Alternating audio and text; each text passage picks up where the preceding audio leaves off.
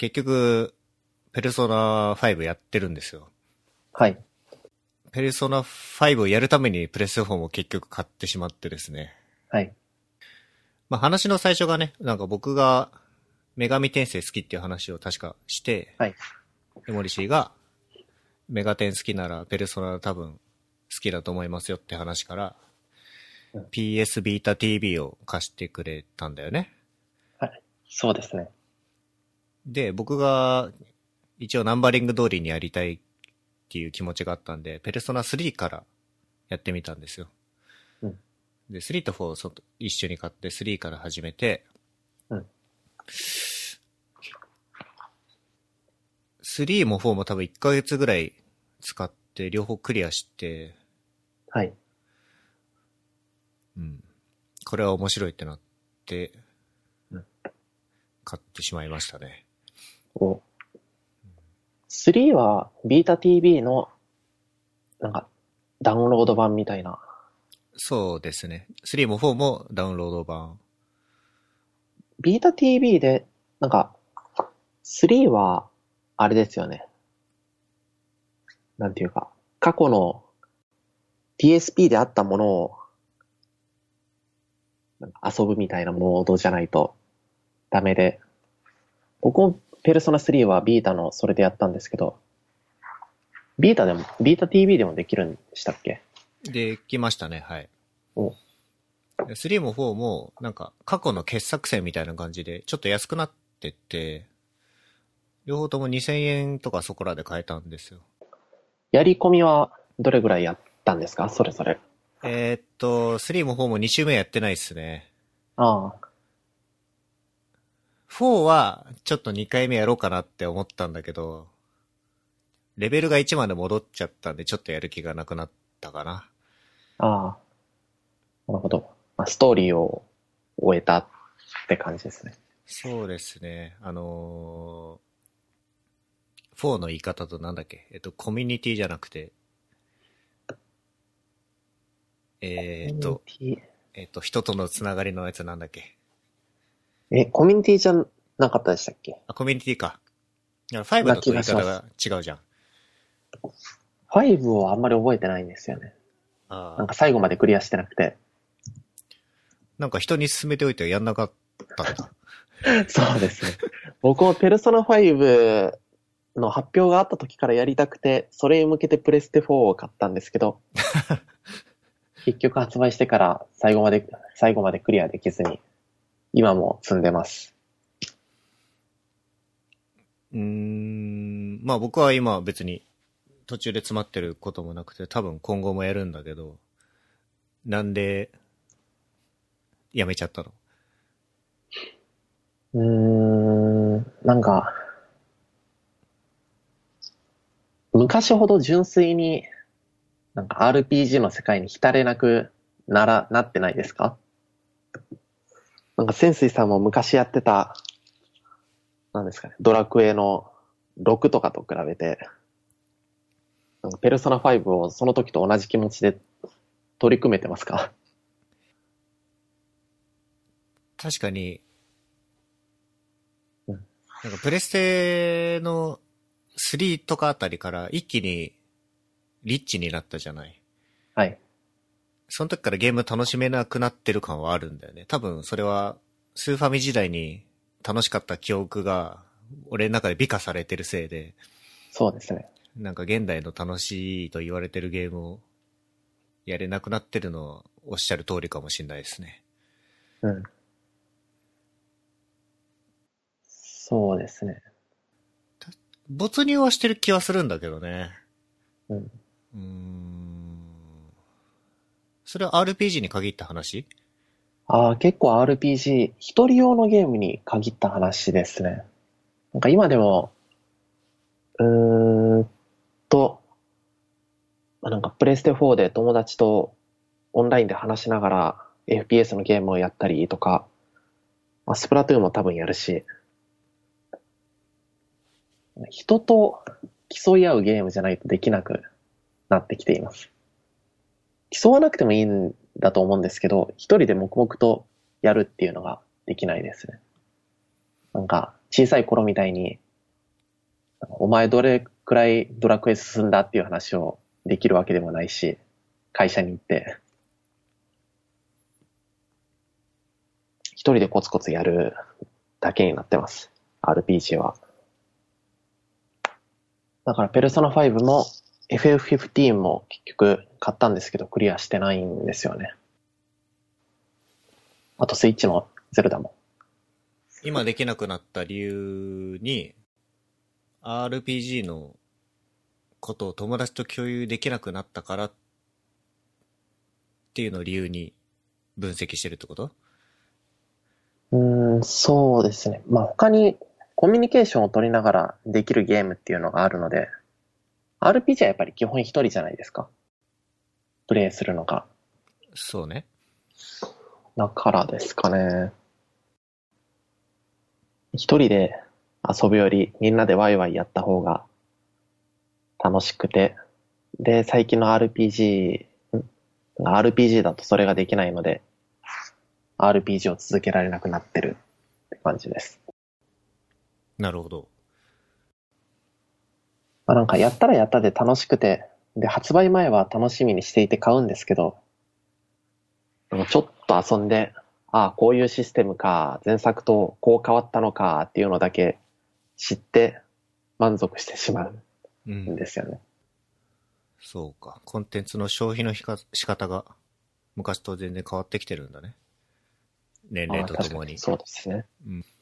プレステ4のゲーム、僕他に買ってないんだけど、なんかせっかく本体買ったからには買いたくって、今のままだとペルソナ5のためにそうですね。3万6、7千円出したことになっちゃうんで、なんか他にないんですか？ああ。えーっと、じゃあソフトは、そうですね。RPG だと、まあ FF15 をやるとか、他は、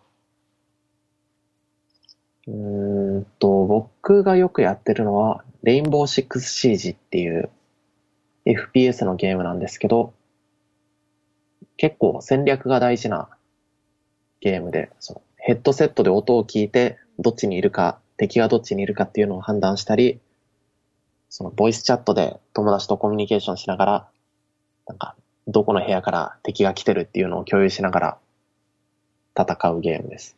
うん。他に似たような FPS だと、コールオブデューティーシリーズとか、バトルフィールドとかあるんですけど、そっちは、なんか個人のスキルを磨いていって、エイムが上達していってっていうゲームですね。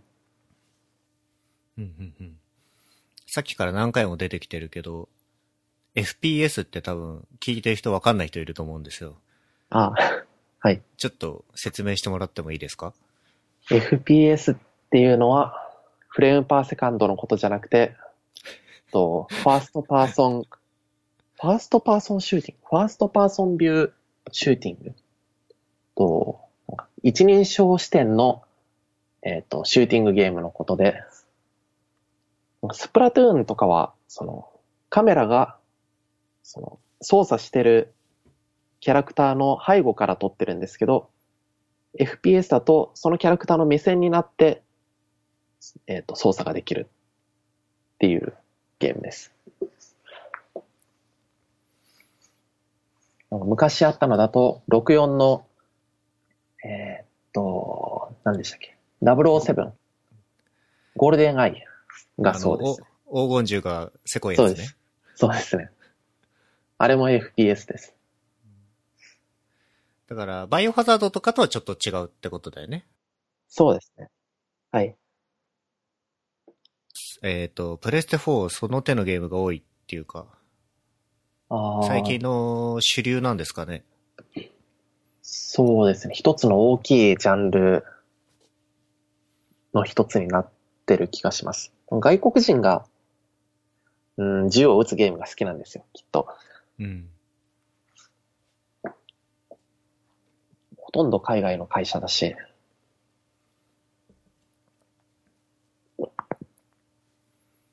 ですね。うん。あと、他のソフトだと、えっと、ダークソウル3とブラッドボーンも面白いです。ダクソダクソって言われてるやつ？そうですね。あ、あれは、もう一応 RPG なんですけど、あれはなんかめちゃくちゃハマってクリアしました。多分僕、この5年間ぐらいで一番楽しかったゲームがダークソウル3で、あれは良かったですね。去年か、去年の5月、一昨年の5月ぐらいだと思うんですけど、出たのが。去年ですか。なんか他の RPG、その最近の飽きてきた RPG と何が違ったんですか、ああ、それも、なんかフレン、プレステ4のフレンドと一緒に、その協力してボスを倒すっていうことができたのと、あとは、難易度がめちゃくちゃ高いんですよね。そのダークソウルとかブラッドボーンのシリーズって。で、もうなんなら話とか全然覚えてなくて、3週ぐらいしたんですけど、もう、なんかこういう話だったっていうのを今でもパッと言えないぐらい話がよくわからなくて、でも、その、なんかボス戦とか雑魚敵の難易度がめちゃくちゃ高くて、それと戦うのが楽しかったって感じです。うーん。あの、ペルソナシリーズも、はい。難易度決めれるじゃないですか、最ああ、初に。確かに。はい。それとも違うんだ。そうですね。単性の、なんかペルソナって単性の RPG で、まあなんか、めちゃくちゃ経験値を貯めてキャラクターを育てていれば、なんか時間をかければ絶対にクリアできるんですけど、ダークソウルとかはそうではなくて、なんか戦闘が全部アクションで、格ゲーみたいな感じです。テクニックが必要なんだ。そうですね。それで思い出したけど、モンハンとかもちょっとそれじゃん。ああ、そうですね。モンハンも好きです。モンハン出るんだよね、確か。プレステ4で。出ますね。モンスターハンターワールド。あれはやります。ちょっといつ出るかわかんないけど。俺は、それは買う気がしますね。お。じゃあ、狩りに行きましょう。そうですね。4G とかの時に、谷さんと一回ラージャンを借りに行くっていうのをやったことがあります。谷さんが腰を痛めて、はい。ドスジャギー、ドスジャギーとか言ってたのを思い出しますね。なるほど。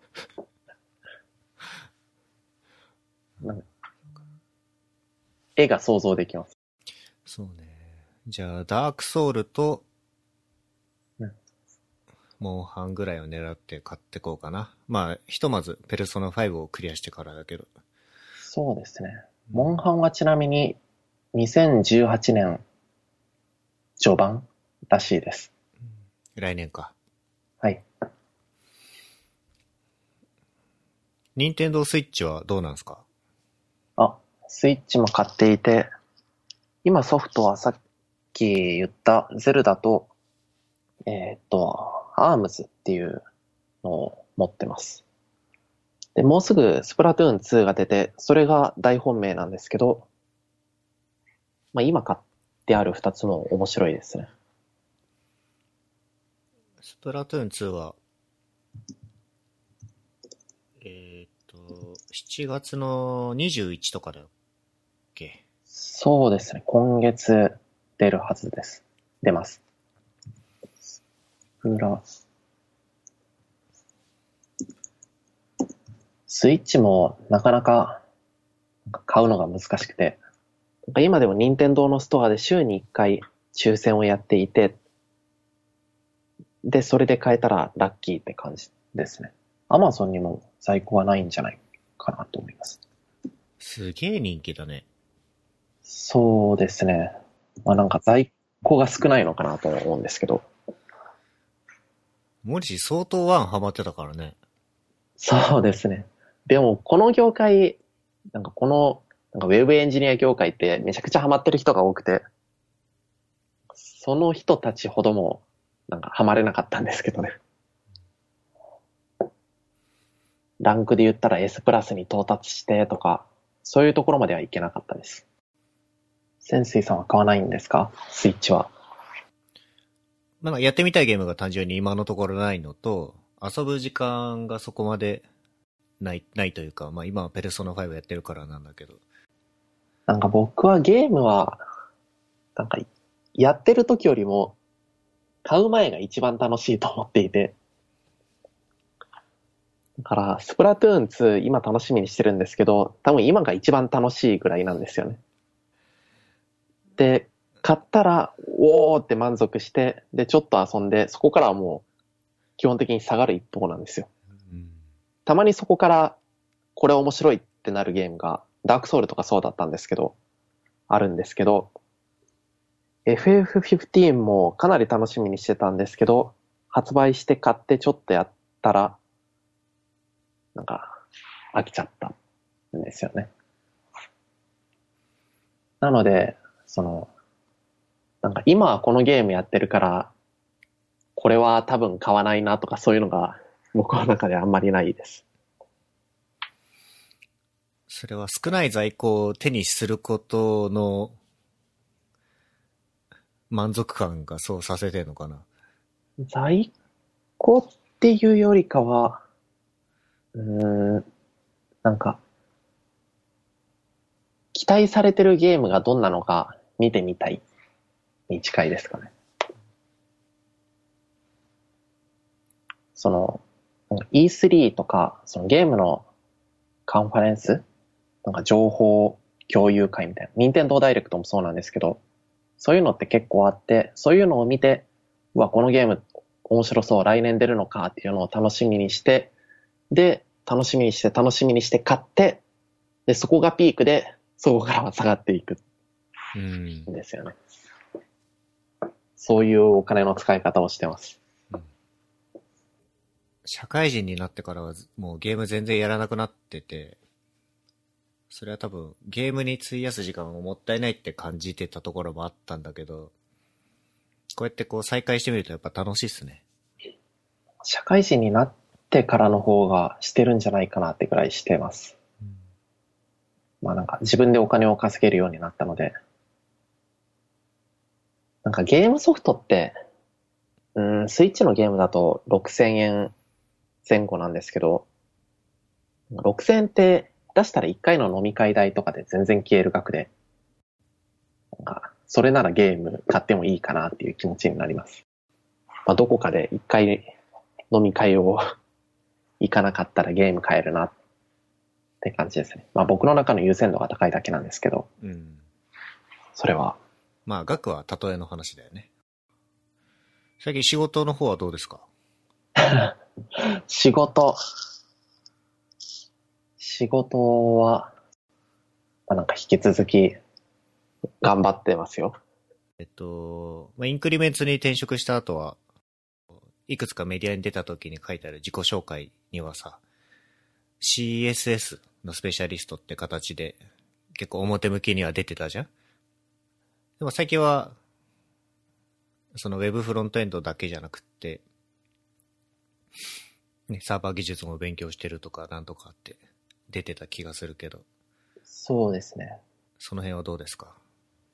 人数が少ない会社で、まあ、エンジニアの数もそんなに多くはないのに、まあ、サービスが今、キータとキータチームっていう二つあって、で、その中で、うーん、なんかせ、自分の専門の領域をできることの幅を広げるっていうのは大事なことで、で、その一環で、その、なんか僕は全然、 Rails とかほとんど書いたことなかったので、でも、 Qiita は Rails で書かれているので、その Rails の学習期間っていうのを業務時間でもらってやってたっていう記事が、それですね。今言った CSS のスペシャリストもサーバーサイドを知れば視野が広がるっていうエンジニアハブさんに載せてもらった記事です。あの、CTO と出てたやつだよね。そうですね。そうかそうか。その Rails の勉強時間っていうのは、はい。えっ、と、モリシーに特別に与えられてるものなの？その、エンジニアみんなに共通に割り振られてるものなのか。いや、これは、えっ、と、僕だ OK でしたね。なんか僕以外のエンジニアは、なんか本当に優秀で、なんか何でもできるっていう人しかいなかったんですけど、その中で得意分野はあったとしても、うん。なんか僕は、なんか一芸採用じゃないですけど、フロントエンド特化枠で入って、で、 Rails とかサーバーサイドのことを全然知らないのは良くないので、その研修っていう形で業務時間で時間を使って教えてもらったんです。ありがたいですね、そういうのはね。そうですね。しかも、インクリメンツはかなりレールズ、Ruby のエンジニアとして有名な人が何人もいるので、その人たちに教えてもらうのはいい経験でした。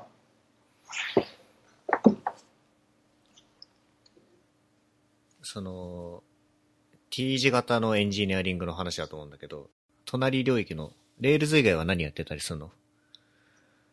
Rails 以外は、そうですね。フロントエンドを中心にやっていて、で、うん、社会人になるまでは、学生時代の間は、うん、学校ではデザインの勉強をしていたので、まあ、デザインもある程度、ちょっと考えることができて、で、フロントエンドが強くて、で、サーバーサイドって感じです。両隣がデザインとサーバーサイドですね。うん。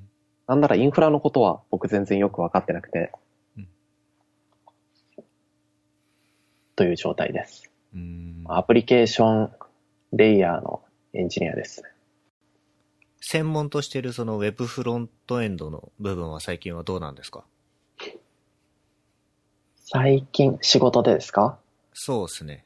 まあどうですかって聞き方がちょっと雑だけど、CSS について最近は考えてるんですか ?CSS について、まあ仕事関係なくで言うと、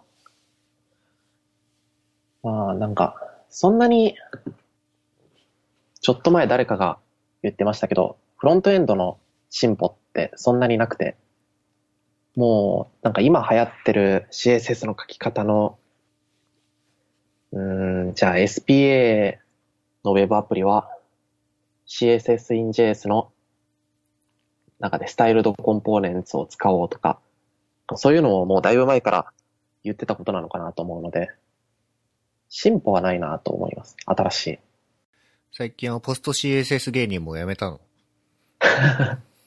ポスト CSS 芸人業を昔はしていて、まあ、多分結構早めにポスト CSS に着目していたので、自分でプラグインとかツールを結構たくさん作ってる方だと思っているんですけど、最近は全然やってないですね。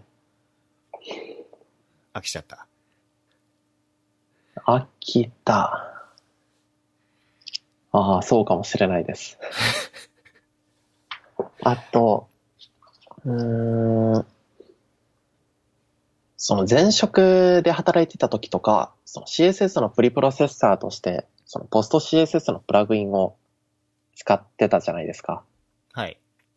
あの、ポスト CSS カスタムプロパティーズとか、そういう、なんか今、未来の、まあ、よくある言い方だと未来の CSS のシンタックスをトランスパイルするようなプラグインをよく使ってたと思うんですけど、うん。それも結局最近は全然使わなくなって、今はもう普通に SAS を書いてます。サスいる？SAS、いや、今はいるんじゃないですか？まだ、全然。SAS のコミュニティも廃れる気配がないし、プリプロセッサーが必要なら SAS を使った方がいいなと思います。まあ、コミュニティとして大きくなってるのはまあ、サスで、はいプリプロセッサーとしてもまあ、サス一択なところは多分あるんでしょうけど、そうですね。まあそのサスの機能で何を使ってるのかなっていう。SAS の機能で使ってるのは、うーん、なんか作ってるサービスのサポートブラウザが IE11 はサポ、IE はサポートしてるんですよね。なので、まあ CSS のカスタムプロパティーズを、その、普通に使うっていうことはできなくて、なので、まあ、変数は絶対どこかで使いたいなと思っていて、まあ、出ないと、さすがに冗長になってしまうので、なので、SAS の変数と、あとまあ、これもシンタックスシュガーですけど、ネスト、セレクタのネストと、あとミックスインですね。あとは、なんか好み、その時の好みで書いてます。結構 SAS を使い始めてから、for 文 if 文とかも書いたりしてますね。うーん。せっかく SAS を使うんだったら、なんか制限をつける必要はないと思うので、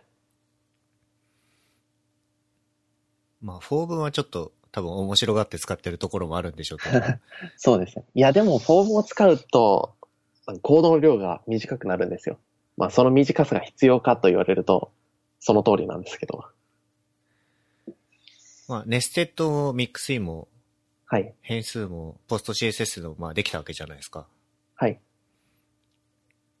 まあそこは、なんでしょう。あえての SAS だったってことですかね。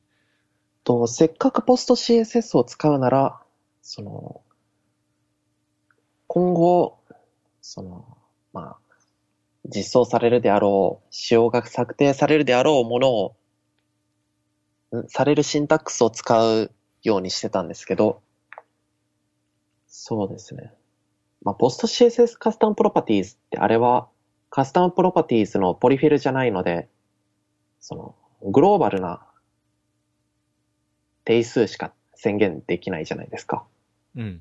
例えばルールセットの中であるカスタムプロパティをカスケードするっていうこともできないし、で、本来の使い方ができないんだったら、もうなんかこれはグローバル変数しか定義できないものでしかないので、そもそもどうなのかなと思っていたのと、あと一番の決め手が、えーっと、カスタムセッツオブプロパティーズっていう、アットアプライルールが仕様から落ちたことです。あーあ、その、あの、アトキンスのブログに載ってたやつね。そうですね、タバートキンスの。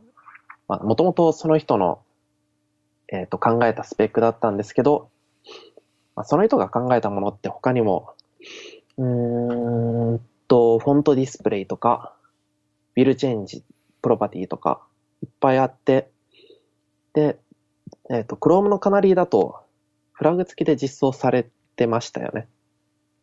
アットアプライは。えっ、と、確認してないけど、はい。なんか多分あったと思うんですよね。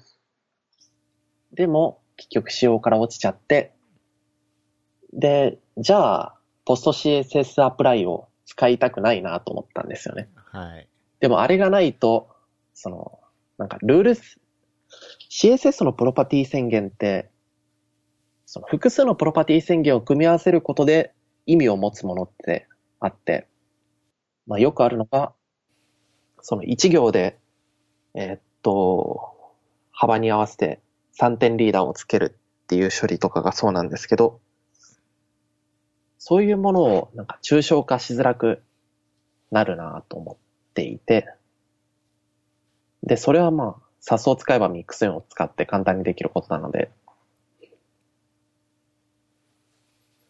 CSS をそのまま使うことで、その冗長でない抽象度の高いコードを書くっていうのが厳しくなってきたので、もう SAS に乗っかろうと思ったって感じです。うん。で、そこま、ポスト CSS でもミックスインのプラグインはあるんですけど、まあ、それより、それを使うぐらいなら SAS を使った方が、そのコミュニティのサポートも厚いし、使ってる人の数も多いので、いいなと思ったって感じです。うん。これも、アットアプライ落ちちゃった時に、はい。け結構残念で、はい。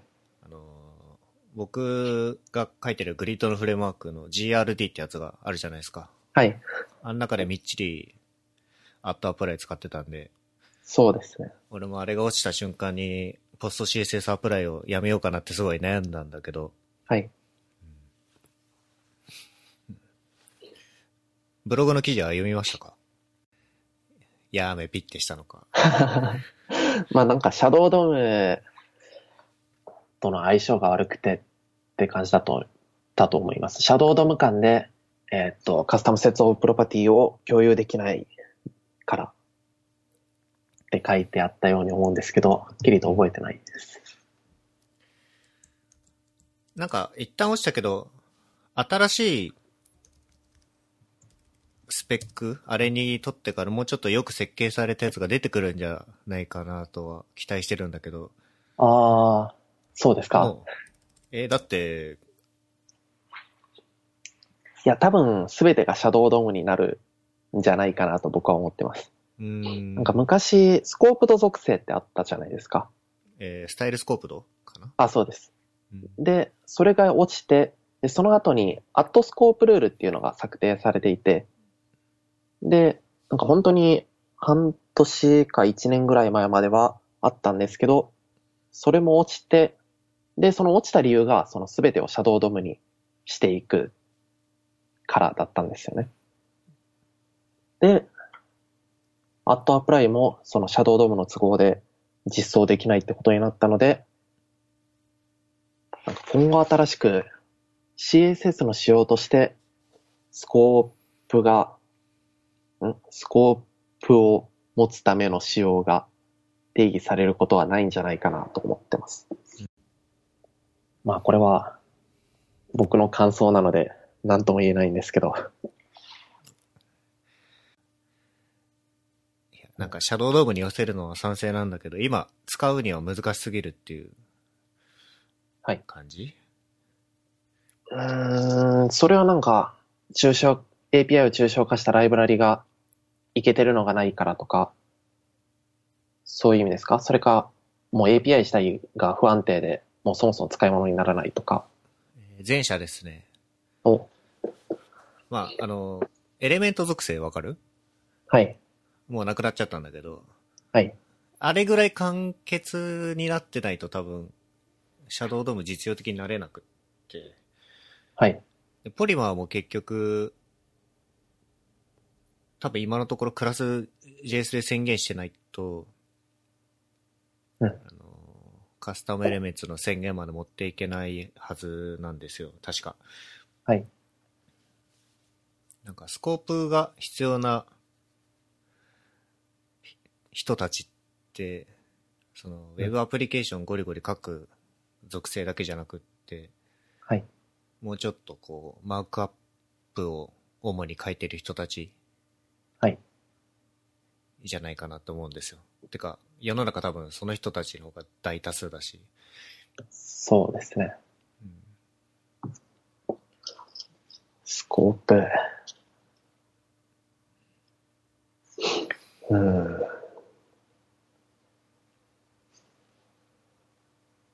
必要ですかね、スコープは。うーんまあ何のスコープかって話ですけど。じゃあ、ドムにスコープは必要ですか？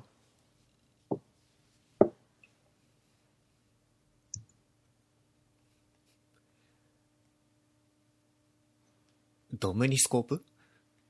ドムに、あ、シャドウドームうん。が必要かなって。ね、いるんじゃないですか？それは CSS のためではなく、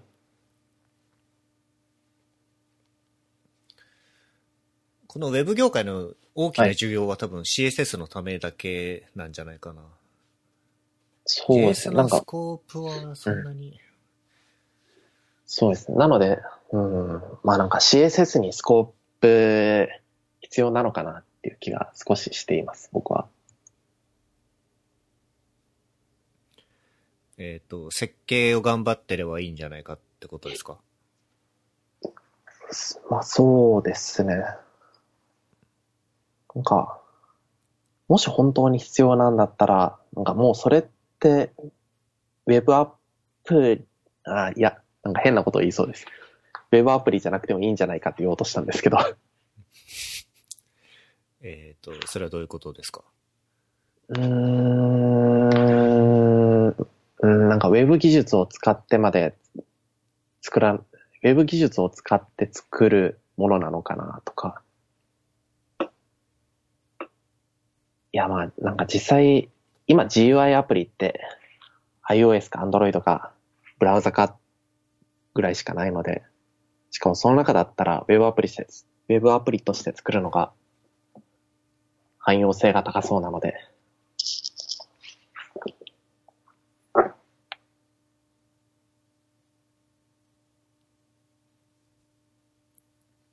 うん、そうですね。なので、やっぱり人類はずっと HTML、CSS、JavaScript を書いていかないといけないので、そこをうまくしようということで、CSS にスコープは必要かもしれないです。あれ？あれ？いや、いると思うんですよ。はい。ね。うん。なんか、インサイドフロントエンドっていうイベントで僕が、はい。あのー、ウェブフロントエンドにおけるコンポーネント化のアプローチって話をしたんですけど、はい。あの、モリシーがデートで来なかったやつ。そう、そうでしたっけ？いやでも僕、潜水さんの発表の動画は見ましたよ。あ、なんかどうですか？えどうですかっていうか、まあなんか散々と。二人で喋ってきたような内容だから、そうですね。うん。なんか潜水さんの発表内容、はっきりとは覚えてないんですけど、そのスタイルガイドをどう作っていくかっていう話がメインのトピックの一つだったと思うんですけど、はい。なんか僕はあれは、なんか今、エンジニアとデザイナーの切り分け方って、うーんなんかおかしいって言ったらあれですけど、なんかコードに関わる人はエンジニアで、なんかす、なんかコードに関わらないけど、見た目を考える人がデザイナーっていう雰囲気がこの業界にはあるのかなと思うんですけど、なのでなんかそこで、その、デザイナーとフロントエンドのエンジニアはコミュニケーションを取ってお互い理解していきましょうとか言うんじゃなくて、なんか僕は両方やればいいんじゃないかなと思ってます。うん。うん、なんか僕も結構両方やるタイプなので、そう言ってるだけなのかもしれないんですけど、うん、うん。まあ両方やってくは、まあ、まあ土星論だとは思うんですけど、はい、まあ、オブラートに包まないとそういう言い方になるのかな。だから、コミュニケーションを取っていくっていうのを。そうですね。いや、究極だって、全員が全領域やれれば、それはいいわけだから、それはそうなんだけど。そうですね。はい。まあ現実的に分業が進んでるところも多い中で、まず一歩目としてやれるのはっていう感じなのかな、そうですね。まあなんか、工学っていう感じがします。うん。なんか、複数人で物を作る効率を考えるっていうことが。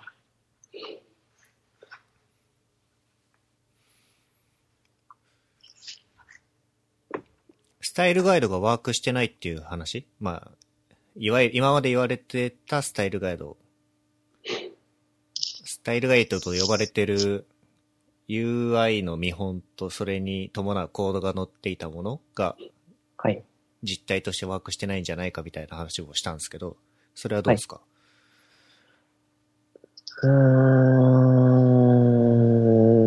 ん。スタイルガイドがワークしていない話。そうですね。ワークしてる、ワークしてるスタイルガイド駆動な開発っていうものを見たことがない気がします。まあなんか、業界歴が浅いので、ないだけかもしれないですけど、あと見てる数も少ないので。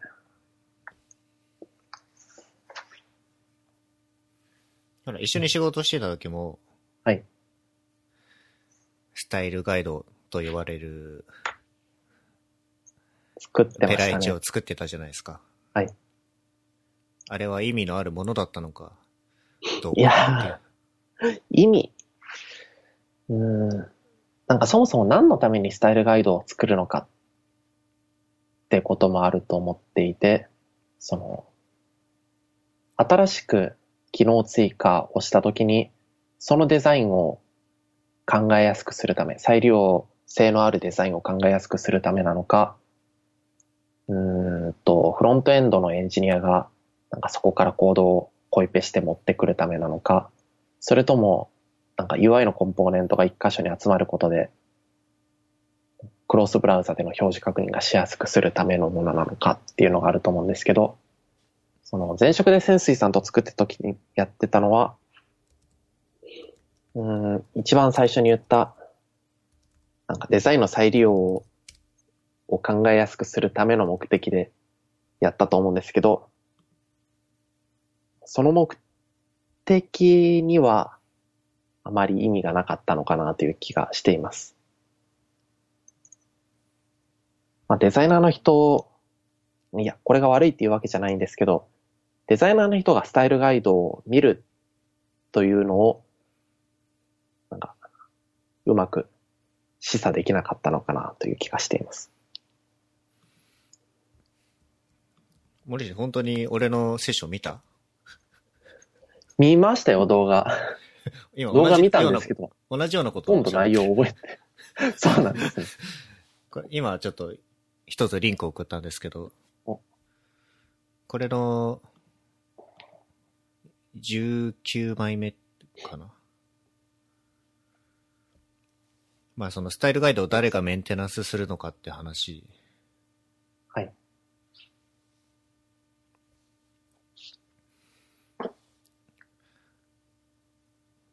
うん。この辺となんか意見的には似てるのかなと思ってるんですよね。うん、そうですね。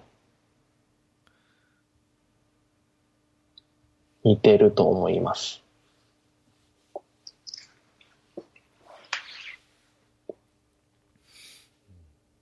デザイナーが HTML、CSS を修正不能なら握手。うん。ああ、そうですね。一方通行であるうちは おそらくワークしない。まあだから、今までだと、ウェブの実装者が、その世論に従って作って満足してた部分が大きくて、実際にその、現場のコンポーネント論を何とかしようとできていた問題ではなかったっていう。うん。でも、で、なんとかするためには、多分えっ、と、デザイナーにそこを主主体性持ってやってもらわないと、無理うん。っていう内容でしたね。そうですね。僕の話としては。うん。で、まあ、どうやってやったらいいのかっていうところだと、まあ、デザインファイルをはいそのままコンポーネントガイドにしたらいいんじゃないかっていう話をして、はい。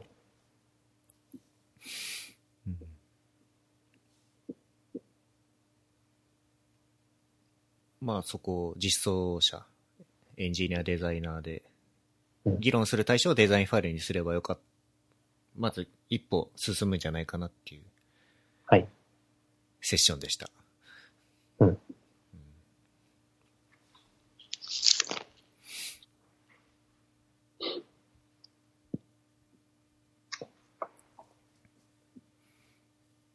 今、ざっと、改めてスライドを見ました。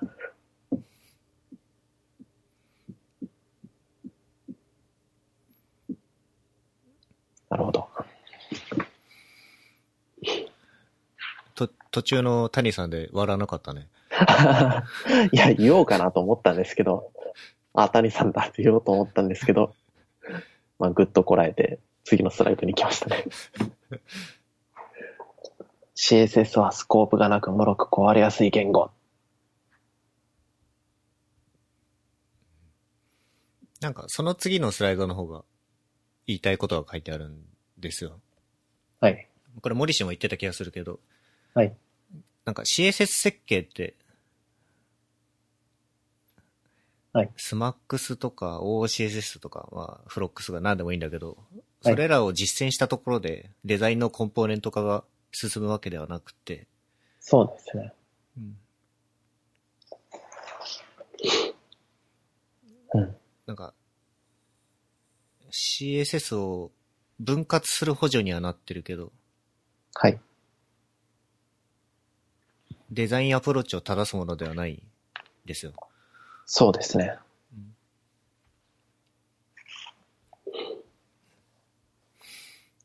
なので、なんか、この話は、うん。まずまあ C- CS、はい CSS が言語としてちょっと強くなる。強くなるっていうのはそのスコープができて、はい。最低限エンジニアとして疲弊しないレベルまで良い言語になってから、コンポーネントかうんぬんってい初めて言えるのかなとは思いますね。ああ、なるほど。うん。なんか、綺麗な CSS を書くために、コンポーネント化をしようと思っているわけではないと思っていて、うーん。まあなんかやっぱりデザインの考え方なのかなという気がしています。その、このセシこのスライドでも前半で言ってたかもしれないんですけど、あ、それか、あれですね。あの、潜水さんがこの前安井さんと出てたポッドキャストで言ってたと思うんですけど、その僕たちは、うん、なんか割と複雑めな情報システムをウェブ技術を使って使っ、作っているので、なんかそもそもアートではないし、うん、あれ、何を言おうとしたのか、急に頭から抜けたんですけど、うーん。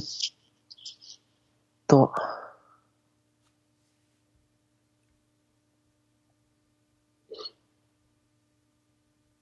まあ、なんか情報システムを作っているので、あなんか僕なんて言ってましたっけ？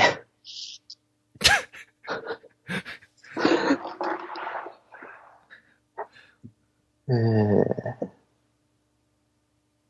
とっさに全然頭、思いつかなくなりました。デザイン次第で破綻する。そうですね。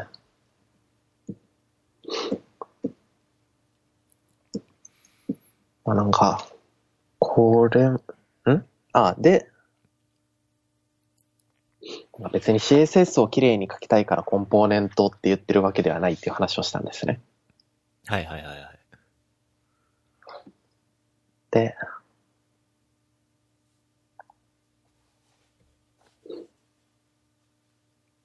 うん。まあなんか、情報システムを作っているので、なんかその時その時で、なんか、必要な見た目というか UI が変わるなんてことはなくて、その UI に一貫性があった方がユーザーとしては使いやすくて、で、そういうデザインを考えることを補助するために、まあ、UI の、UI デザインの文脈だと、まあコンポーネントっていう言葉をよく使っていて、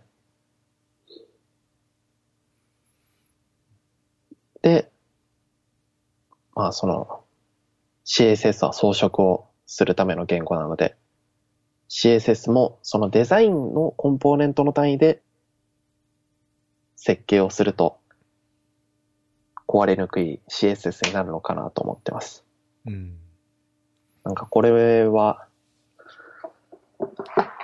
なんか僕が、うーんと、昔ミディアムに書いた、EXIST っていう CSS の設計理想論みたいなのを書いたことがあるんですけど、うん。うーんデザインには意図というものが必ずあって、そのアートではない限り、意図というものが存在していて、その意図を汲み取って、その、まあ、CSS のセレクタ面を考えるようにすれば、破綻しないデザインができるんじゃないかなと。うん。なので、そもそも、ここにも書いてあるんですけど、このスライドにも書いてあるんですけど、まあ、OCSS とか SMAX とか言って CSS の設計を工夫したとしても、デザイン次第で、そのデザイン側がそういうふうな考えで作られていない限り、破綻するなと思います。だから我々に必要だったのは、アトミックデザインってことなんですよ。あとに、そうですね。ああいうかんものづくりの考え方。あれは CSS 設計の話では全然なくって、デザイはいンの分解の話じゃん。そうですね。あデザイン方法論の話です。なんかそういえば最近知ったんですけど、潜水さん知ってるかもしれないですけど、そのアトミックデザインってもともとは、あれ？テッククランチのデザインを、その、なんか、フルスクラッチでリニューアルするときに、ブラッド・フロストが携わったんですけど、その時の開発プロセスをまとめたのがアトミックデザインらしいですよ。知りませんでした。じゃあ、後で URL を送っておきます。ブラッドフロストそんなことしてんだ。そうですね。それがすごい人だね2008年とか9年ぐらいで、で、2000、あれ ?11 年 ?12 年？なんかその、で、それが終わって、その時の、その、まあ、なんか、そのコンポーネント、小さいコンポーネントを作っていって、で、そのレスポンシブなウェブサイトを作るためのデザインプロセスが atomic design です。うーん。ああ。そこそこ古い記事ですね。そうです2013ね年の。うーん。あこの話をちょっとするなら、なんかブラッドフラスフロストみたいなデザイナーが増えないと厳しいなと思います。なんか優秀なデザイナーってどこにいるんだろうっていうのは思ってますね。うーん。だんだんこういう、ここういうとあれですけど。う、インターネット放送に出しにくい話題を出してくるね。そうですね。まあ、カットすればいいので、そうね。ものづくりの観点がないデザイナーって一体何なんだっていう気もしますけど。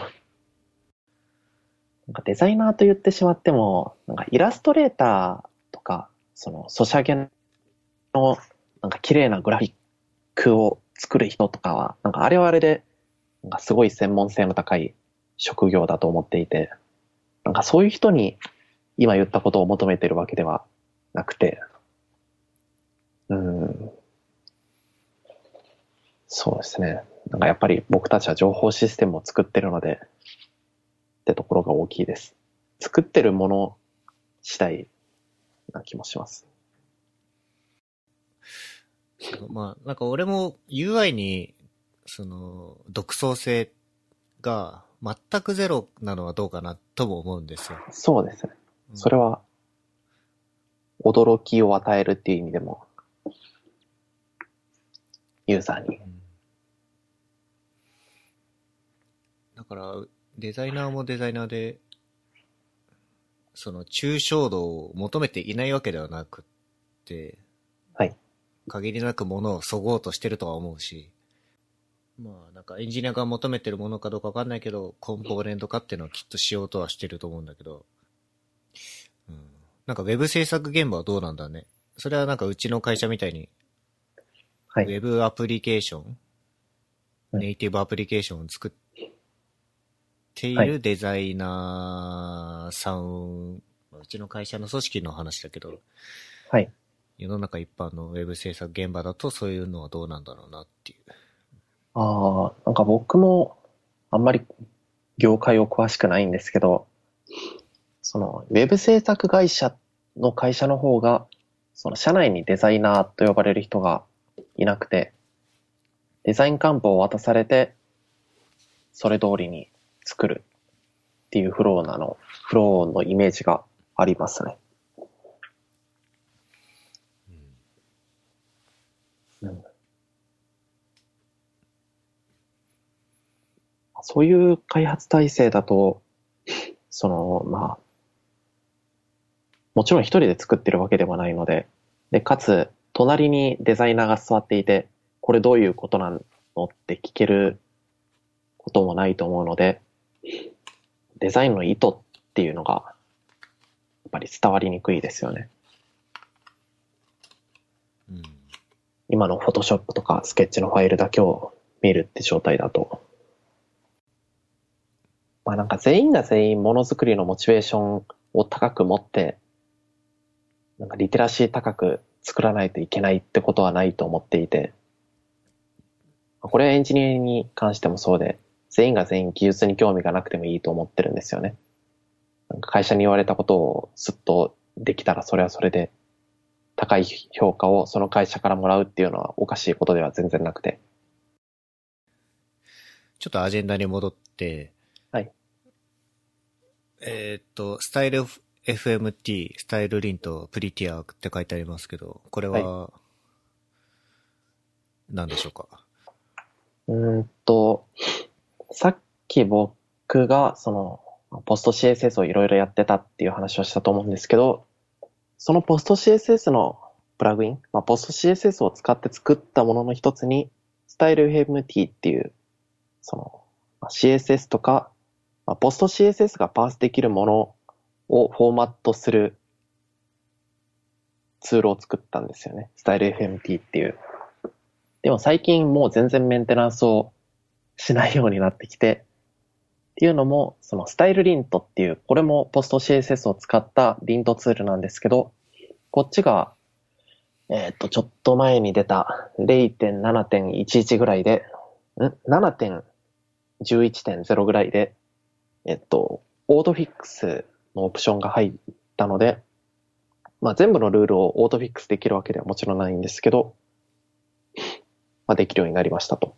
で、それとは別に、プリティアっていう、えっと、Facebook のエンジニアが作っている、もともとは JS のフォーマッターだったんですけど、その最近は勢いづいて、その、まあ、CSS、SAS とか、タイプスクリプトとか、ASTO が提供されているものを何でもフォーマットしようとしているものがあるっていう話をしようとしていました。潜水さんはプリティアとか使ってますか？プリティア使ったことがありますね。ああフォーマッターって使ってますか？コードの JSS、JS とか CSS を書くときに。いや、使ってないかな。スタイルリントと ES リントの中で、まあ、行動的な指摘をするものは対応してるっていう運用ですね。なるほど。なんか、スタイル FMT の話もあれだね。ES リントと JSCSS が、あ、違う、JSCS がはい。統合されてった流れとちょっと似てますね。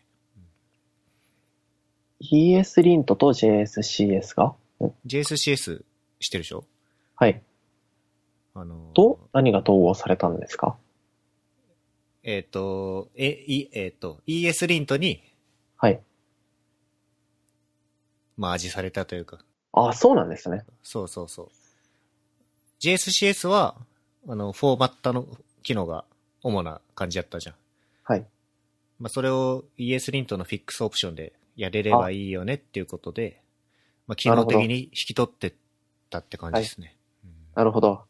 そうだったんですね。なるほど。そのスタイルリントの、スタイルリントは、なんか、スタイル FMT より前からあったんですけど、その、オートフィックスのオプションをつけるかどうかっていう一周があって議論されてたんですけど、まあ、スタイルリントはリンターであってフォーマッターではないので、そういうことはしないっていう結論に至ったのもあって、スタイル FMT っていうのを作ったんですよね。で、その頃スタイル FMT は、まあ、スタイル FMT ではなくて CSSFMT っていう名前で、その GoFMT にインスパイアされた、なんか僕が考えたフォーマットで全部フォーマットするツールっていうのを作ってたんですけど、そのスタイルリントがめちゃくちゃ流行ったので、スタイルリントの設定ファイルを読んでフォーマットするツールに変えて、スタイル FMT っていう名前に変えたんですよね。うん。で、まあ、スタイル FMT はスタイルリントの設定ファイルを読んでるので、スタイルリントのフォーマッ方だったんですけど、そのスタイルリントがオートフィックスオプションをやっぱり実装したいってなった時に、そのスタイル FMT を使うようにするのかっていう話が上がって、で、僕も、なんか僕一人でメンテナンスするのは厳しいし、それだったらもうスタイルリントチームにトランスファーしてもいいっていう話をしたんですけど、結局彼らは車輪の再発明をすることにしていました。なんか、コードが汚いのがバレたんじゃないの？いや、それはすごく思ってるんですよね。なんか、バレたよね。そうですね。いや、スタイル FMT コードめちゃくちゃ汚いです。もうなんか、ES2015 のクラス構文とか、そういうのも全然使ってないし、普通になんか AST を操作する、なんかベタっとした手続き的なコードが書かれてるだけなので、うん。汚いのがバレたのかもしれないです。言われなかったですけどね。Prettier もね、FMT と同じように、こう、 opinionated な、あの、フォーマットツールだよね。はい。プリティアはスタイル FMT のテストコードをなんかそのまま割とパクっていて、プリティアの中にスタイル FMT っていうディレクトリがあります。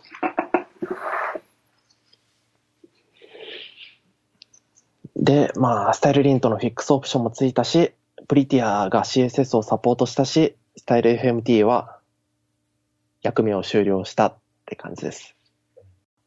まあ、プリティアのフォーマットルールは全体的に納得感があって、えっと、CSS、JS、タイプスクリプト全部、はい。もなんかもっと流行ってほしいなっていう感じはしますね。そうですね。本当に、そのうち、フォーマッターの名前が WebFMT でもいいんじゃないかっていう。そうですね。もうこの前調べたら、NPM でパッケージは取れましたよ。WebFMT。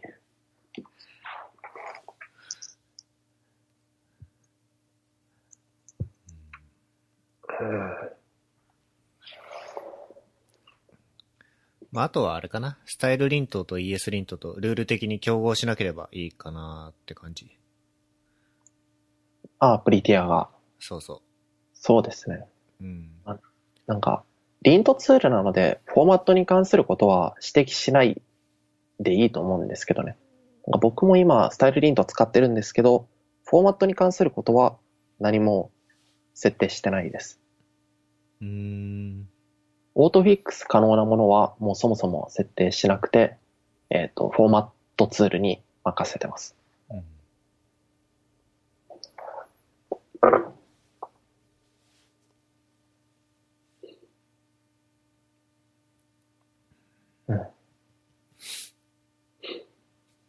このスタイル FMT とか、まあ結構異臭がぼちぼち立っているんですけど、うん例えば今とか、今異臭が91あります。え、91?50 なんかかなと思ったら91溜まっててちょっとびっくりしたんですけど、オープンソースの活動って疲れてこないですか？潜水さんは。うーん。疲れる原因の一つとして僕は確実に英語があると思うんですよね。やっぱり英語を読み書きするよりも日本語の方が、なんかコミュニケーションのハードルが僕の中で低いので、圧倒的に。うん。なんか頑張って英語を書いたり読んだりはするんですけど、なんか疲れてくるなと思ってるんですけど、これはなんか意識の低さから来てるのかもしれないです。うーん、人によりそうだよね。なんかオープンソース疲れは聞くのは珍しくないけど、はい俺はそうでもないかな。お。なんか自分の、少なくとも自分の作ってるリポジトリだったら、はい。まあ、ある種飽きたらやんないところもあるし、はい。すごい草がびっしり生えてますね、潜水さん。だから、だからオルグとして参加してるやつは結構ケアして真面目にやるようにはしてるかな。そっちの方がいろんな人使ってる可能性が高いんで、そうですね。まあ、アトムのリンターツールが集合してるやつとか、まあ、イメージミンとか、なんか個人で作ってるやつはもう、自分が使いたいがために使ってるツールも多いんで、メンテしなくなっても主に困るのは、俺だけじゃないかもしんないけど、俺っていう風に割り切って、なるほど。うんなんか僕も、なんか多分自分ぐらいしか使ってないんだろうなと思うものが、まあ、圧倒的に多いんですけど、その中でなんかちょっと使われる、使われているものとかの対応かなと思ってます。例えば？うーん。まあ、スタイル FMT と、まあポスト CSS スタイルガイドっていうスタイルガイドジェネレーターとかですね。ね、メンテナいない問題ね。そうですね。なんか、よく見かけますもんね。このリポジトリメンテナー探してますっていう。ツイッターでも見ます。なんか TJ とか、はい。シンドレソーハスとか。はい。シンドレソーハスはね、なんか、だいたいメンテナとして任せられそうな人をね、コミッターにバンバン追加してやってて。ああ。うんはい TJ は、自分でやるものもあるし、やらないのもあるって感じなのかな。うん。エクスプレスとか、ジェイドとかスタイラスはもう完全に TJ の元から離れてるんですかね。そうね。もうツールとしてすごくよくできたものだったから、引き取り手がいないとまずい状態に逆になっちゃったんだよね。そうですね。うん OSS 活動。なんか、昔は OSS 活動するのがかっこいいことで、その簡単に作れるものだったら、なんか僕は最初に作ったのがガルプのプラグインか何かを作ったんですよね。うん。なんか本当に、なんか練習というか、そういう意味合いで作ったんですけど、うん。いや、なんか言いたかったのは、その潜水さん、アトムのリンターのメンテナンスってめんどくさくないのかなと思ってはいます。ああ。難しい。いことをやるわけじゃないじゃないですか。多分。アトムのプラグインを作るのって。はい。で、まあ人に使われてるっていうモチベーションはあると思うんですけど、なんか、作業になってしまわないのかなとか。うーん。まあこれも自分が使ってるっていう強制力は若干あるんだけど、ああ、特にリンタースタイルリントとか。はい。で僕一人で全部見てるわけではもちろんないし、僕き見てるのは基本リンタースタイルリントなんですけど、ああ、うん。なるほど。まあ自分が必要としてるうちはしばらく苦なくやれるかな。うん。そうですね。うん。今、アトムリンターのオーガニゼーションのページを見たんですけど、潜水さんが、ハンドル名が 100CH なので、その頭文字が数字なので、この、種族メンバー一覧ってあるじゃないですか。はいはい。ここの先頭に出るのいいなと思いました。そそれ大事？いや、なんか、リーダー感ないですか？え、ありませんよ。今、なんかここの、み、これ見てますけど、潜水さんリーダーっぽいですよ、この中の。外国人を引き連れてる、何かマイクで喋ってる人みたいに。確かに A より先に来るね。そうですね。うーん。意識し、意識したことなかったけど、確かにね。そういう見方もあるんだね。まあ、パッと気になったってだけですうん。ドリブルを最近、その、ドリブルって、えっ、と、サインインしたら全員が投稿できるようになるわけじゃなくて、その投稿できる権利を持っている人から、その、なんか招待をもらわないと投稿できるようにならないんですよね。うん。で、その投稿できるように最近なったんですよ、ドリブルで。で、いくつか、まあ、ロゴとかそういうのを自分で作ったものを上げてるんですけど、で、まあ、ドリブルの登録してる人ってほとんどが、その投稿できない人なので、なんかそれが原因なのかどうかは、直接的な原因なのかはわかんないんですけど、その、一個投稿したら、なんかものすごいいいねがもらえるんですよね。うーん。はい。で、ドリブルの承認欲求の満たされ具合がすごいなとか、なんかコミュニティ系のサービスとしてよく設計されてるサービスだなと思ってます。だからデザイン的にアウトプットがしたいから招待してもらったのかなこれは。あー、そうですね。僕の話をすると、そうです。エンジニアと思われてる人が、そのグラフィックデザイン領域でちゃんとアウトプットをし始めたら、どう言ってくるかなという、うん牽制です。うん。き興味ありますね、それは。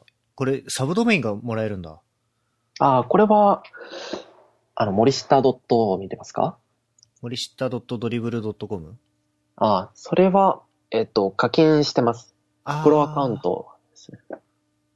月300円なんですけど。月300でこのドメインもらえるなら、課金しちゃうかもね。そうですね。あと投稿に、うん、アタッチメント、なんていうか、一つの投稿に対して、なんか関連する投稿を一緒に添付できるようになったりもします。うーん。なんか、熊のアイコンが投稿されてますけど、あ 熊になったんですか？これは。あ、最近ツイッターとかもこれになってますね。なんかこれは、うーんと、その SASFMT、ん ?SCSSFMT っていうのを僕最近作ったんですけど、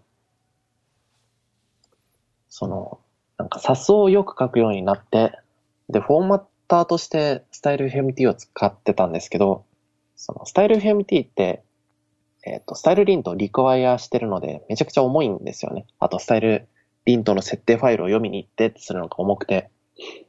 で、もう SAS しか使わないし、その自分が書いたフォーマットしかフォーマットしないんだったら、と思って、SCSSFMT っていうのを作ったんですよ。また、主語の大きめなフォーマッターにしちゃったね。うんいや、これはもう、言ったもん勝ちかなと思ってるので。まあ、その毛はあるよね。業界的にも。はい。で、うーん、まあ、この SCSSFMT をつ、あれ？作った目的の一つとして、なんか、その、なんか動機の一つとして、そのロゴとかを自分で作りたいなと思って、そのアイディアの一つとして、SCSSFMT を作ったってのもあります。うんで、何の話をしてたんでしたっけ？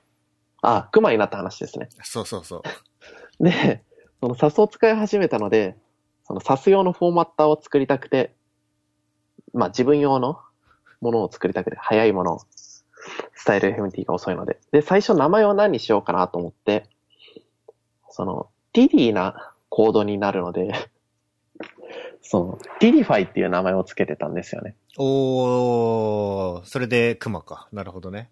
お、察しが早いですね。うんで、最初で結ティディファイ局、これ、オフィシャルのメガネ使ってるやん、これ。あ、メガネ使ってます。まあ、一応このメガネは自分で書いたものなんですけど、まあ、ねそうですね。このコロンとセミコロンがあるところとかも、サスのメガネと一緒です。うん。はい。はい熊になった理由は、その時の作ったロゴを再利用したかったからです。どこかで。これ自作なんですよね。てっきりそうですね。相方が作ったものかと思ってたけど。ああ。まあ、難しいことは全然してないというか、その今ドリブルに上げてるその僕の投稿、ショットなんですけど、まあ、全然、なんか他のドリブルの投稿と比べてグラフィック的にしょぼいものばかりで、そのグラフィックデザインのアウトプットをしていく中で、じゃあ1年後、これより上手くなってるかなっていうのを見るのを楽しみにしてます。うん。うわ、昔こんなデザイン作ってたのかって思えればいいですね。次回あたりに読んだ時に投稿が増えてるといいですね。そうですね。はい。じゃあ、はいそんな感じで。はい。はい。またご飯でも行きましょはい、ぜひぜひ。はい。じゃあね。はい。